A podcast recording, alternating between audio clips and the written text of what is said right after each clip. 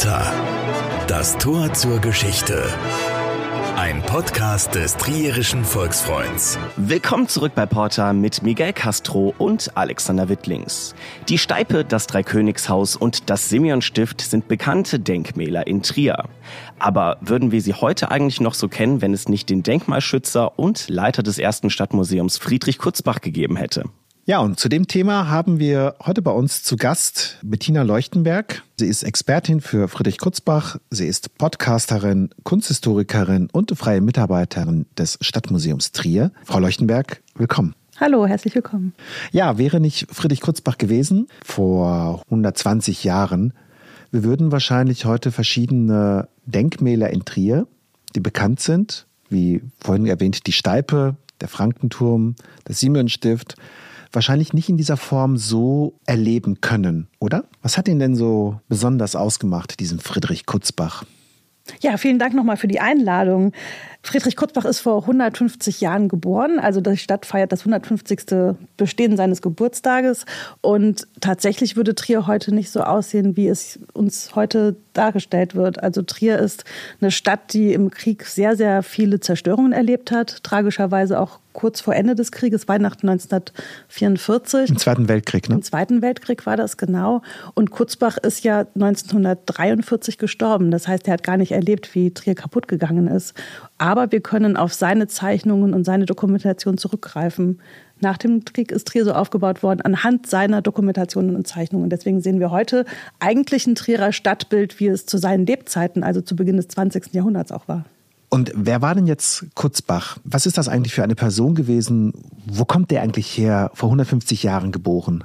Genau, Friedrich Kutzbach ist 1873 in Trier geboren, in der Trierer Neustraße, also mitten in der Altstadt, mitten in den mittelalterlichen Alleenbringen. Ähm, ganz, ganz bürgerliche Herkunft. Sein Vater war Kaufmann, der hatte in der Neustraße eine Art Drogerie und ähm, er ist dort aufgewachsen, hat dann Abitur gemacht in Trier und dann angefangen, Architektur zu studieren. Während seiner Schulzeit hat er schon großes Interesse an Trierer Baukunst gehabt. Das heißt, er hat auch schon als 16, 17, 18-jähriger Schüler gezeichnet und sich um die Architektur gekümmert seiner Heimatstadt. Das heißt, andere haben wahrscheinlich mutmaßlich damals draußen auf der Straße gespielt oder sind auf Party gegangen, na gut, 19. Jahrhundert. Und er interessierte sich für alte Steine. Genau, er war schon immer begeistert von dem mittelalterlichen Erbe der Stadt Trier vor allem. Also das römische Erbe war ja auch vor der Haustür, aber sein Blick ging tatsächlich auf die mittelalterliche Baukunst und die spätere neuzeitliche und auch bürgerzeitliche Baukunst. Und wie muss man sich denn damals Trier vorgestellt haben? Was war das denn überhaupt für eine Stadt? Trier war Anfang des 20. Jahrhunderts wahrscheinlich eher eine gemütlichere Stadt nicht so pulsierend wie vielleicht die Großstädte, die wir in Deutschland auch kennen, wie Berlin oder Leipzig. Also Trier war keine große Industriestadt. Es gab natürlich den Wein als Handelsware, aber ansonsten war Trier eine Stadt, die auch sich wahrscheinlich ein bisschen langweilig dargestellt hat, könnte ich mir vorstellen. Es gab viel mittelalterliche Baukunst, es gab die römischen Denkmäler. Trier war natürlich auch ein Touristenmagnet damals schon. Also es gab okay. auch Reiseführer aus der Zeit. Aber ansonsten war das wahrscheinlich eher so ein behagliches Leben hier. Das heißt, die Touristen sind damals durch die Stadt gelaufen und konnten schon das bestaunen aus der antiken Zeit, was wir heute auch schon bestaunen können, also die Porta Nigra, die Barbara-Thermen, die Kaiserthermen äh, die Konstantin-Basilika, die damals ja dann aber tatsächlich wieder aufgebaut worden war, ne? Genau, also es gab die ganzen römischen Denkmäler, die auch immer schon vermarktet worden sind, so kann man das schon sagen, genau. Und das Mittelalter in Trier, hat das dann keine Rolle dann gespielt für Besucher, einheimische Touristen? Da waren dann eher die kirchlichen Denkmale im Vordergrund. Also der Dom, die Liebfrauenbasilika, die großen Basiliken Maximin und St. Matthias, das waren schon auch Pilgerstätten teilweise und das war schon auch wichtig. Aber war Trier damals auch so mittelalterlich auch geprägt von den Stadtansichten her? Oder war das schon eine eher so moderne Stadt? So Motto, das ist alt, das reißen wir ab. Es ist natürlich viel abgerissen worden, auf alle Fälle. Und es ist auch viel in der frühen Neuzeit neu gebaut worden. Also wir haben ja auch viele klassizistische Häuser hier in Trier. Also das kann man schon auch sehen. Aber grundsätzlich vom Stadtgrundriss ist das ein mittelalterlicher Stadtgrundriss. Der ist quasi überformt worden von dem damaligen römischen Stadtgrundriss. Das heißt, man hat quasi die mittelalterliche Stadt über die römische Stadt drüber gebaut, ne? mit Trampelfahrten quer genau, über die Ruinen richtig. und so weiter. Deswegen ne? haben wir manchmal auch nicht mehr diese geradlinigen Straßen, gerade in der Innenstadt, sondern die so ein bisschen querbeet gehen und immer so den direkten Weg nehmen, so den direkt zur Römerbrücke zum Beispiel. Und in dieser Zeit, in der natürlich auch viel abgerissen wird, tritt Friedrich Kurzbach quasi als Retter vieler Denkmäler auf. Wie hat das denn für ihn angefangen? Also zu seiner Abiturzeit hat er angefangen zu zeichnen. Dann hat er Architektur studiert in Berlin und auch in Aachen und hat aber währenddessen immer schon geguckt, dass er Trier nicht vergessen hat. Also der ist oft nach Trier gefahren, hat tatsächlich gezeichnet hier. Seinen ersten Job als Architekt hatte der dann im heutigen Polen in Oppeln und ist auch jede freies Wochenende oder jeden Urlaub nach Trier gefahren und hat gezeichnet. Also er war einfach begeistert von seiner Heimatstadt und wollte einfach dokumentieren. Ich weiß nicht, ob er im Sinn hatte, dass das mal kaputt gehen könnte, aber er hat schon gesehen, dass einige Bauobjekte vielleicht nicht so behutsam beachtet worden sind, wie er das gern hätte. Wobei damals gab es ja schon äh, mutmaßlich ein Museum in Trier. Es gab schon Archäologen, Historiker, die sich ja sehr wohl ja auch schon mit diesem Erbe auseinandergesetzt haben. Genau, aber meistens war im Blickpunkt tatsächlich die römische Geschichte. Die war für Trier schon immer sehr wichtig auch. Mhm. Klar, die mittelalterlichen sakralen Denkmäler waren auch im Fokus, aber Kurzbach ging es viel auch um die ganz normalen Bürgerhäuser. Und wie schwierig war damals zu der Zeit Denkmalschutz? Also heutzutage gibt es natürlich Bauanträge und da werden erstmal Grabungen gemacht, wenn man irgendwas in Trier bauen will. Wie lief das damals ab? Also die Denkmalpflege hat sich tatsächlich erst im 19. Jahrhundert so langsam entwickelt. Trier hatte mit Friedrich Kutzbach 1921 dann einen Stadtkonservator. Da hat die Stadt ihn dann eingestellt als Konservator.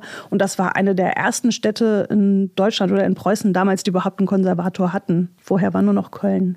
Und was war das eigentlich für ein Deutschland, in dem Friedrich Kutzbach groß geworden ist? Das ist ja so wilhelminisches Deutschland, ne? Wilhelminisch bedeutet? Ja, Wilhelminisch bedeutet erstmal, der Kaiser Wilhelm hat regiert und man kann sich das, wie man sich so eine Statue von Kaiser Wilhelm auch vorstellt, sehr steif vorstellen. Also Kaiser Wilhelm kennen wir als Figur auf einem Pferd, vielleicht an der Kölner Brücke, da ist zum Beispiel der Kaiser Wilhelm drauf und man sieht einen ganz aufrechten Mann und dementsprechend war die Bevölkerung auch zu der Zeit also sehr streng, sehr hochgeschlossen, sehr konservativ und das hat aber auch zu dem Denkmalpflegegedanken beigetragen. Also das hat schon auch gut gepasst. Wie muss man sich eigentlich dann, ich sag mal, seine Mission dann vorstellen? Du hast schon erwähnt, er hat schon äh, nach dem Studium dann gearbeitet. Er hat äh, immer wieder bei Besuchen in Trier Skizzen angefertigt. Aber er ist ja dann tatsächlich auch dauerhaft nach Trier zurückgekommen. Was war denn der Grund? Ja, bis 1914 hat Friedrich Kurzbach im heutigen Polen gearbeitet und ist dann krank geworden. Wir wissen nicht genau, was er für eine Krankheit hatte, ob das ein Burnout war oder sonst irgendwas. Jedenfalls ist er mit knapp 40 Jahren in den Ruhestand versetzt worden. Mit 40? Ja. Und er hat dann auch nicht im Ersten Weltkrieg dann gekämpft als Soldat, ne? oder kämpfen mhm. müssen, ne? Davon weiß ich gar nichts. Nee, da habe ich keine Quellen dazu gefunden. Mhm. Jedenfalls war er knapp 40 und war Frührentner, würde man heute sagen, und ist dann Standtepede sofort nach Trier zurückgekommen und hat dann hier angefangen, ehrenamtlich freiberuflich zu arbeiten. Das heißt, er hatte dann auch keinen Finanzier erstmal und hat dann von 1914, 15 bis 1921, also sechs Jahre, einfach gegraben, geforscht, gezeichnet, fotografiert, das, was ihm vor die Nase kam, das er für wichtig erachtet hat und hat freiberuflich gearbeitet. Was hat er dann so gemacht, also freiberuflich? Also ich stelle mir vor, er ist einfach durch Trier gelaufen, hat ganz viele Denkmäler sich angeguckt. Er hat unglaublich viel gezeichnet. Also wirklich Handarbeit geleistet. Er hat gezeichnet, er hat die Mauern abgetastet, er hat selber in einem schriftlichen Dokument mal geschrieben, er fühlt die Mauern in Maximin und will wissen, wie ist der Stein, wo kommt der her. Also der hat wirklich die Architektur mit allen Sinnen aufgesogen, so klingt das, wie er schreibt. Aber hatte er denn auch eine Erlaubnis zu graben? Also wenn, wenn man heute graben will, da kann man sich schnell in Teufels Küche bringen, ja? Wenn ja, ich könnte mir vorstellen, dass damals die Regularien gar nicht so groß waren. Und wenn jemand erstmal von außen vor einem Haus steht und das abzeichnet, darf man heute ja auch fotografieren. Also das geht ja erstmal. Und dann hat er dann auch direkt einen größeren Erfolg gehabt, ne? In St. Maximin eben. Ja, ne? also das klingt jetzt so ein bisschen eigenbrötlerisch. Kurzbach hat natürlich auch unglaublich viel genetworked, wird man heute sagen. Also er hat wirklich Gott und die Welt in Trier gekannt. Er war wirklich bekannt mit den Kirchenoberen, mit dem Bistum. Er hat ganz, ganz gute Kontakte in das Provinzialmuseum gehabt. Das ist das heutige Rheinische Landesmuseum und hat da auch Förderer gefunden, die gesagt haben, ja, hier ist noch was Wichtiges, hier kann man noch was machen. Also er ist auch nie abgelehnt worden. Die einzigen, die das nicht so gut fanden, dass er gegraben hat, waren vielleicht manchmal die Hausbesitzer. Mhm. Und es gibt, ich kann jetzt leider nicht so gut trierisch, eigentlich gar nicht. Und es gibt so einen Spruch, Hilfe, der Kurzbach kommt, mach lieber zu das auf Trierisch. Das war so ein geflügeltes Wort damals ja. in der Zeit. Also eigentlich ist das heute ja auch noch so, ne? wenn jemand gräbt und man hat Angst, da kommt was Römisches zum Vorstand, da steht die Baustelle ja erstmal still. Genau. Das war damals schon auch so. Was ja immerhin auch äh, ein Indiz dafür ist, dass es ja wohl ja schon damals ja auch ein Bewusstsein gab ne, für das äh, historische Erbe der Stadt. Ja, auf alle Fälle gab es ein Bewusstsein und das kommt auch nicht aus Trier natürlich. Trier ist auf der Welle mitgeschwommen. Es gab auch bundesweit oder europaweit viele Denkmalpflegebewegungen zu der Zeit. Aber da war eher das Ziel, so das nationale Erbe aufrechtzuerhalten. Und da hat man tatsächlich auch mehr so auf die großen Denkmäler geguckt, wie Kirchen, Kathedralen und Schlösser. Also da hat man Denkmalpflegebewusstsein gehabt und da gab es auch einen ganz, ganz großen Vorreiter von Kurzbach, das ist der Georg de Hio. Der hat ungefähr so 10, 20 Jahre vor Kurzbach gelebt, teilweise auch mit Kurzbach zusammen in einer Dekade und der hat quasi die Denkmalpflege in Deutschland ins Leben gerufen. Mhm. Und das kannte Kurzbach natürlich und hat das auf Trier adaptiert. Vielleicht müssen wir das nochmal kurz einordnen. Also St. Maximin ist eine ehemalige Reichsabtei vor den Toren von Trier. Äh, heutzutage liegt sie mitten in Trier, in Trier Nord. Ähm, damals war es aber ein äh, reiches Kloster. Die Kirche steht bis heute, ist aber keine Kirche mehr als solche in Betrieb, sondern äh, wird als Sporthalle verwendet. Und das Besondere an St. Maximin äh, datiert daher, dass es auf einem römischen Gräberfeld errichtet worden ist. Also das ist ein uraltes Kloster gewesen. Und als Friedrich Kutzbach gelebt hat, äh, sind die Mönche dort schon längstens ausgezogen. Äh, das Kloster existiert nicht mehr, es ist, glaube ich, teilweise sogar abgerissen, aber die Kirche steht noch. Und Kutzbach hat dann unter der Kirche gegraben, oder? Ja, die Kirche ist auch als Kaserne und als Lazarett genutzt ah. worden. Das heißt, das ist sowohl von den Franzosen als auch von den Preußen quasi militärisch genutzt worden. Und das war natürlich eine gute Gelegenheit für Kutzbach, da auch mal zu forschen. Und tatsächlich hat er da ein Wandbild ausgegraben, was man nie geahnt hätte, dass Maximin auch sowas hätte. Also eine Wandmalerei, die ist heute im Museum am Dom zu sehen. Also wirklich auch herausragende Kunst aus dem frühen Mittelalter. Dieses Wandgemälde bezieht sich ja auch auf eben diesen heiligen Maximin. Ne? Genau, Nachdem das, das Kloster benannt ist. Ne? Ist ein kirchliches Thema, genau. Aber das war jetzt ja, äh, wenn man so will, noch Antike. Aber sein Schwerpunkt lag ja wirklich auf dem Mittelalter. Mhm. Und äh, was hat er denn da konkret in Trier bewirken können? Also während seiner Lebzeit hat er auf alle Fälle bewirken können, dass die Bevölkerung und natürlich die Stadtoberen Bewusstsein bekommen haben für das kulturelle, architektonische Erbe, was die Stadt hat. Also Bewusstsein hat er auf alle Fälle geschafft und er konnte auch Menschen aus der Politik dazu bewegen, Sachen zu renovieren und instand zu setzen, ab von der reinen Dokumentation, die er gemacht hat. Und eines der großen Projekte war ja auch das Simeon-Stift. Wenn man das Simeon-Stift heute kennt, zusammen mit dem äh, Stadtmuseum nebenan, ist einer der Besuchermagnete eigentlich der Stadt. Vor allem mit dem Grundgang, da finden auch viele Konzerte statt. Aber damals, zu Kurzbachs Zeit, sollte das Simeon-Stift eigentlich fast abgerissen werden, oder? Ja, zu Kurzbachs Zeit sah das Simeon-Stift so aus, wie man sich das heute gar nicht mehr vorstellen kann. Es war total überbaut. Man hat nicht mehr gesehen, dass in der oberen Etage ein Säulenkreuzgang gewesen ist. Der ganze Innenhof war verwildert. Also es war so eine richtige Architekturbrache. So hat Kurzbach das vorgefunden. Ja, es wirkte also quasi tatsächlich wie eine Ruine. Fällig zum Abriss, ne? Ja, Ruine vielleicht nicht ganz. Wir sehen im oberen Bereich, wo jetzt die Säulen sind, wo die Arkaden sind von dem doppelgeschossigen Kreuzgang, sehen wir Fenster. Und tatsächlich haben da Menschen drin gewohnt. Dazu muss man ja auch sagen, dieses Simeonstift war ja auch ein Kloster, also Trier war ja voller Klöster äh, und Kirchen äh, nach dem Ende des Römischen Reiches. Und das Simeonstift hat wiederum ja auch eine besondere Bedeutung, weil es ja quasi als Annex der Porta Nigra entstanden ist. Und die Porta Nigra wiederum war ja, behaupte mal, 800 Jahre lang eine Doppelkirche. Und das Simeonstift Frau Leuchtenberg, war damals das Das Simeon-Stift war ein Stiftsgebäude, wo quasi Kleriker gelebt haben. Das kann man ein bisschen mit einem Kloster vergleichen. Das waren aber selbstständige Kleriker und Wissenschaftler, die da drin gelebt haben, aber klösterlich gelebt haben.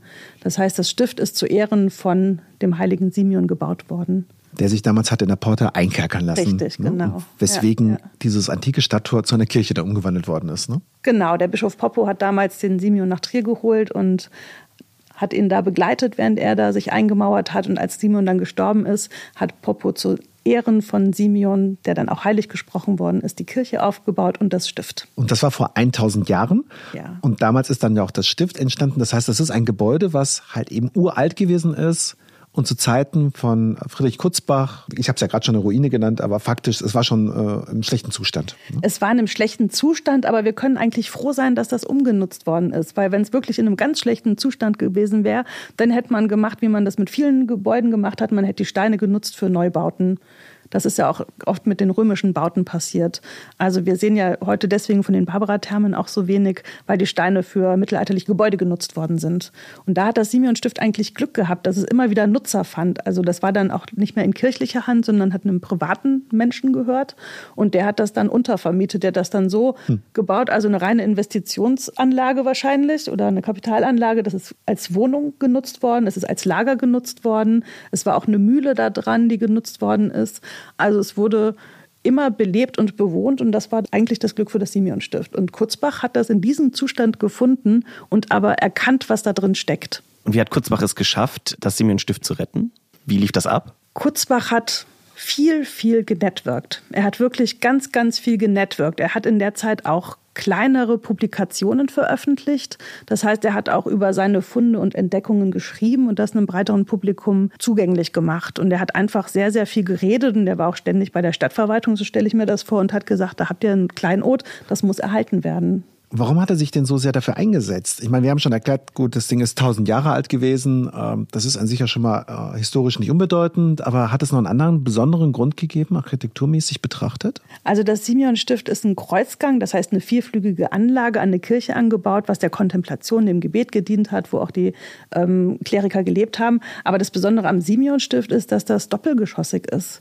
Also die meisten Kreuzgänge, die wir kennen, wir können uns den Domkreuzgang hier in Trier angucken, der ist ja eingeschossig wir haben quasi die Arkaden auf der Ebene des Bodens. Und beim Simeon-Stift ist das so, es gibt zwei Etagen. Also unten sind Räume genutzt worden und darüber ist erst quasi der Kreuzgang mit dem Arkaden. Und das ist was Besonderes. Das gibt es heute erhaltbar, sonst nicht mehr in Deutschland. Also das ist der einzige zweigeschossige Kreuzgang, den wir haben in Deutschland. Und den man auch heute ja auch wieder begehen kann. Genau, der heute wieder nutzbar ist, genau. Aber Kurzbach muss dann auch einiges an politischem Gespür gehabt haben. Oder er musste nicht nur Historiker sein, sondern um diese ganzen Sachen zu bewahren, musste er auch ein Gespür haben, wie man ja die Öffentlichkeit äh, darauf aufmerksam macht. Also ich kann mich jetzt schwer in die Person reinversetzen, aber ich habe das Gefühl von dem, was ich gelesen habe, dass Kurzbach tatsächlich nur an die Architektur gedacht hat. Das heißt, er hatte keine Frau, keine Kinder, kein Privatleben. Nee, so jetzt nicht. Also Kurzbach war verheiratet, er hatte auch eine Tochter und die haben den wahrscheinlich nicht so oft gesehen. Aber trotzdem ähm, glaube ich jetzt nicht, dass der, dass er politisch seine Meinung groß geäußert hat. Er ist zwar 1936 entlassen worden von der Stadtverwaltung, also 21 ist er als Konservator eingestellt worden, hat 36 schon wieder entlassen worden. Das hat natürlich auch politische Gründe. Er ist schon ein Problem geworden für die Nationalsozialisten, weil ich glaube nicht, dass er ein politischer Mensch war, der offen seine Meinung geäußert hat. Wenn, dann hat er seine Meinung geäußert zu den Bauwerken. Und beim Simeon-Stift war das konkret so, er hat immer gewollt, dass im Simeon-Stift ein Museum eingerichtet wird. Weil als er 1921 zum Stadtkonservator ernannt worden ist, ist er nicht nur zum Stadtkonservator ernannt worden, sondern er musste parallel auch die komplette städtische Sammlung betreuen. Also das, was heute eine Museumsdirektorin macht. Das, was heute klar zwei große Jobs sind, zwei Management-Jobs, ne, das musste er beides 1921 machen. Sein großer Fokus lag natürlich auf der Baudenkmalpflege und nicht auf den städtischen Sammlungen. Und wie groß muss man sich diese Sammlung damals vorgestellt haben? Ich meine mich erinnern zu können äh, bei einem Vortrag von Ihnen, ähm, dass es quasi ein Zusammentragen war ne? von verschiedensten Ereignissen. Genau, die Sammlung der Stadt Trier fußt auf mehreren privaten Stiftungen. Da sind ganz unterschiedliche Sachen dabei. Da sind ähm, Kleidungen dabei, da sind Ostasiatiker dabei, da sind natürlich Ölgemälde und Skulpturen dabei. Da ist aber auch sehr viel Heimatkunst dabei, also so Sachen wie Töpfe und Weingeräte und so praktische Sachen aus dem Lebensalltag. Und das sollte zusammengeführt werden in ein Museum. Das ist auch damals am Hauptmarkt entstanden, dieses Museum. Das war das Rote Haus. Aber das hat Kurzbach auch betreut, aber mit nicht so einer Energie, wie er seine Denkmalpflege vorangetrieben hat. Und das war natürlich ein Konflikt. Mhm. Und er wollte immer, dass das Museum in das Simeon-Stift, heute ist es das Stadtmuseum, übergeführt wird. Und das hat zu seinen Lebzeiten überhaupt nicht gepasst, weil die Nationalsozialisten was ganz anderes vorhatten. Was denn? Das war, glaube ich, der große Punkt, warum er auch dann gekündigt worden ist. Ja. Und was hatten die Nationalsozialisten vor? Also sie waren ja seit 1933 an der Macht, auch in Trier. Ähm, was war da geplant gewesen? Also Trier hatte natürlich relativ schnell auch einen nationalsozialistischen Oberbürgermeister und die haben natürlich mit Kurzbach geredet, der war ja Stadtangestellter und Kurzbach wollte immer, dass das Simeon-Stift das Museum wird. Und er konnte insofern den Nationalsozialisten überzeugen, dass das ein ganz, ganz wichtiges Gebäude ist. aber halt nicht für ein Stadtmuseum, sondern für die Selbstdarstellung der Nationalsozialisten selbst. Das heißt, die hatten vor, Trier zu einem richtigen deutschen nationalen Ort wieder zu erwecken oder so zu vermarkten, was natürlich klar ist. Es lag an der französischen Grenze, der Krieg war quasi im Anbruch und Trier sollte wie so ein kulturelles Bollwerk dargestellt werden. Das heißt, die haben geplant, eine richtige Via Archäologica durch die Stadt Trier zu bauen, wo die ganzen römischen Denkmäler am Rande stehen und als super deutsch-nationale Kulturerbe dargestellt worden sind. Verrückt. Und damit, also das hat dann begonnen an der Porta Nigra, angeschlossen natürlich das Simeon-Stift. Dann ging das damals durch die heutige Fußgängerzone bis zur Palastaula. Das soll so eine richtige Prachtmeile werden. Es war verbunden auch mit Straßendurchbrüchen. Also das war wirklich richtig radikal gedacht. Weil der Krieg dann begonnen hat, ist das nie umgesetzt worden. Aber was die Nationalsozialisten umgesetzt haben, ist, das Simeon-Stift als deren Repräsentationsräume zu nutzen. Mhm. Aber es wurde immer alles instrumentalisiert. Also der Historiker-Gedanke dahinter war nicht besonders groß. Bei den Nazis. Genau. Die Nationalsozialisten haben natürlich das auch erkannt. Sie haben unglaublich viel Geld in die Renovierung des Simeon-Stifts gesteckt. Das sieht nachher aus wie geleckt. Ich habe hier Fotos dabei aus der Zeit 1939. Das sieht wirklich richtig clean aus. Genau, wie auf dem ähm, ersten Foto, als Kurzbach damals aufmerksam wurde auf das Siemens-Stift, ähm, der hat uns ja vorhin schon mal erwähnt, also wir sehen das Siemens-Stift in seiner Funktion oben Wohnungen, unten halt eben Lagerhallen. Der Vorplatz ist quasi eine Grasfläche und das Ding wird zwar halt genutzt, aber es könnte halt in einem besseren Zustand sein. Und dann hast du halt hier ein Foto schon nach der Renovierung zu Zeiten des Nationalsozialismus und da sieht man in der Tat, es ist aufgeräumt äh, das Gestrüpp ist entfernt, der Vorplatz ist gepflastert. Apropos, ähm, der heißt ja Brunnenhof, aber es gibt keinen Brunnen. Was ist denn da passiert? Also das ist eine wirklich gute Frage, die noch eine Antwort hat. Ähm, es kann damit zu tun haben, dass südlich vom Simeon-Stift der Weberbach geflossen ist. Man sieht das heute auch noch. Also bei dem Platz sieht man, dass da so ein bisschen was überbaut ist, wie so ein Kanal.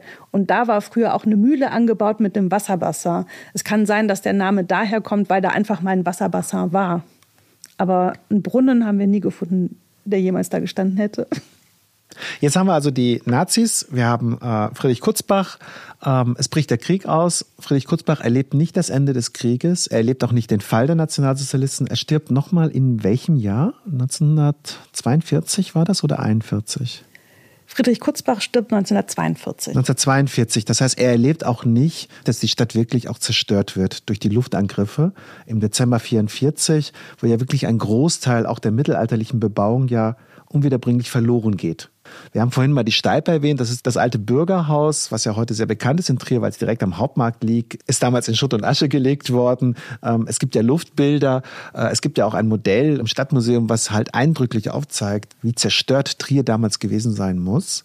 Das heißt, die Arbeit von Friedrich Kurzbach war dann eigentlich umsonst, oder? Nein, natürlich war die Arbeit von Friedrich Kurzbach nicht umsonst. Und zwar hat Trier nach den Zerstörungen des Zweiten Weltkrieges entschieden, dass Trier nach den alten vorhandenen Plänen und Zeichnungen wieder aufgebaut wird. Nicht jede Stadt hat das nach dem Krieg gemacht. Wenn wir an Frankfurt denken, Frankfurt zum Beispiel ist im 50er-Jahre-Stil aufgebaut worden. Viele Städte haben gesagt, nee, wir wollen es jetzt modern haben. Wir wollen nicht mehr den alten Baubestand wieder erwecken. Wir wollen jetzt eine moderne Stadt werden. Wir nutzen das, um irgendwie auch die neue Zeit einzuläuten. Trier hat sich damals entschieden, wir haben diese tollen Pläne, wir haben detaillierteste Fotoaufnahmen, Pläne und Untersuchungsergebnisse von unseren alten Gebäuden. Das nutzen wir. Und das waren die Pläne von Friedrich Kurzbach? Genau, das waren die Pläne von Friedrich Kurzbach. Und die sind dann nicht im Krieg zerstört worden, die Pläne? Weil sein Haus, sein Geburtshaus ist doch, glaube ich, auch zerstört worden durch einen Luftangriff, ne? Genau, sein Haus selber ist durch einen Luftangriff zerstört worden. Teilweise sind da auch Pläne nochmal rausgeholt worden aus den Trümmern, aber ganz, ganz viel war natürlich bei seinem neuen Arbeitgeber. 1936 ist er ja entlassen worden bei der Stadt und konnte aber übergangslos bei dem Provinzialmuseum anfangen und weiter als Denkmalpfleger und ja, Rechercheur für die Architektur arbeiten. Das heißt, er konnte bis zu seinem Tod einfach an der Architektur von Trier arbeiten, forschen und dokumentieren. Und das ist wirklich das, warum Trier heute dieses Aussehen hat. Also hat Kurzbach den darauf folgenden Denkmalschützern einfach sehr viel Arbeit auch abgenommen und diese ganzen Wege erleichtert. Auf alle Fälle. Also bis heute, die Denkmalpfleger greifen auf die Pläne von Kurzbach zurück. Also wenn irgendein Haus angegangen wird, wenn da was renoviert werden muss, wenn an der Fassade was kaputt ist, als erstes wird immer geguckt, gibt es Pläne, gibt es Fotografien oder Infos von Friedrich Kurzbach. Und das wird auch immer mit in Betracht genommen bei einer späteren Renovierung. Wenn er nicht diese Pläne damals gemacht hätte, die er wirklich, ja, wie du selber sagst, zunächst mal ehrenamtlich quasi ne, als äh, Frührentner angegangen war ne, und dann später natürlich im Auftrag der Stadt, wenn es diese Pläne nicht gegeben hätte, hätte dann Trier so wieder aufgebaut werden können nach dem Zweiten Weltkrieg? Ganz, ganz schwer. Wahrscheinlich nicht. Man hätte vielleicht so ein bisschen überlegt, wie hat es ausgesehen. Vielleicht gab es die ein oder andere Fotografie von einem Gebäude, aber man hätte nicht diesen Gesamtblick nochmal wiederherstellen können, auf keinen Fall. Und wie ehrt die Stadt ihn heute? Gibt es eine Statue von ihm? Tatsächlich hat Friedrich Kurzbach ganz, ganz früh nach seinem Tod schon die erste Ehrung bekommen. Obwohl er aus den Stadtdiensten entlassen worden ist, 42 ist er ja gestorben, hat er 1943 direkt eine Straßenbenennung bekommen. Also die Straße, die neben dem Simeonstift ist, heißt Kurzbachstraße bis heute. Ah. Und das ist 1943 passiert, obwohl ja da auch noch die Nationalsozialisten an der Macht waren.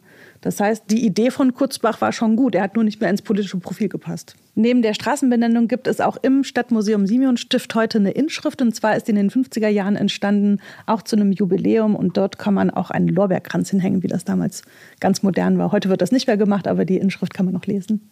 Wie hat er denn eigentlich ausgesehen? Ich glaube, du hast ein Foto von ihm mitgebracht, glaube ich. Ja, interessanterweise, Kurzbach wird sehr geehrt in der Stadt Trier. Es gibt ich würde mal sagen, jeden zehnten Geburtstag ist in irgendeinem Magazin ein Artikel über ihn oder im Trierischen Jahrbuch ein bisschen was Wissenschaftliches über auch ihn. Auch im Volksfreund. Im Volksfreund gibt es auch Artikel regelmäßig. Und von Friedrich Kurzbach hat man ganz, ganz lange gar kein Bild gehabt. Es gab in den ganzen Publikationen, ich würde mal sagen, bis vor fünf Jahren ein einziges Bild, wo er ganz verschwommen, kaum erkennbar in einer Menschenmenge steht.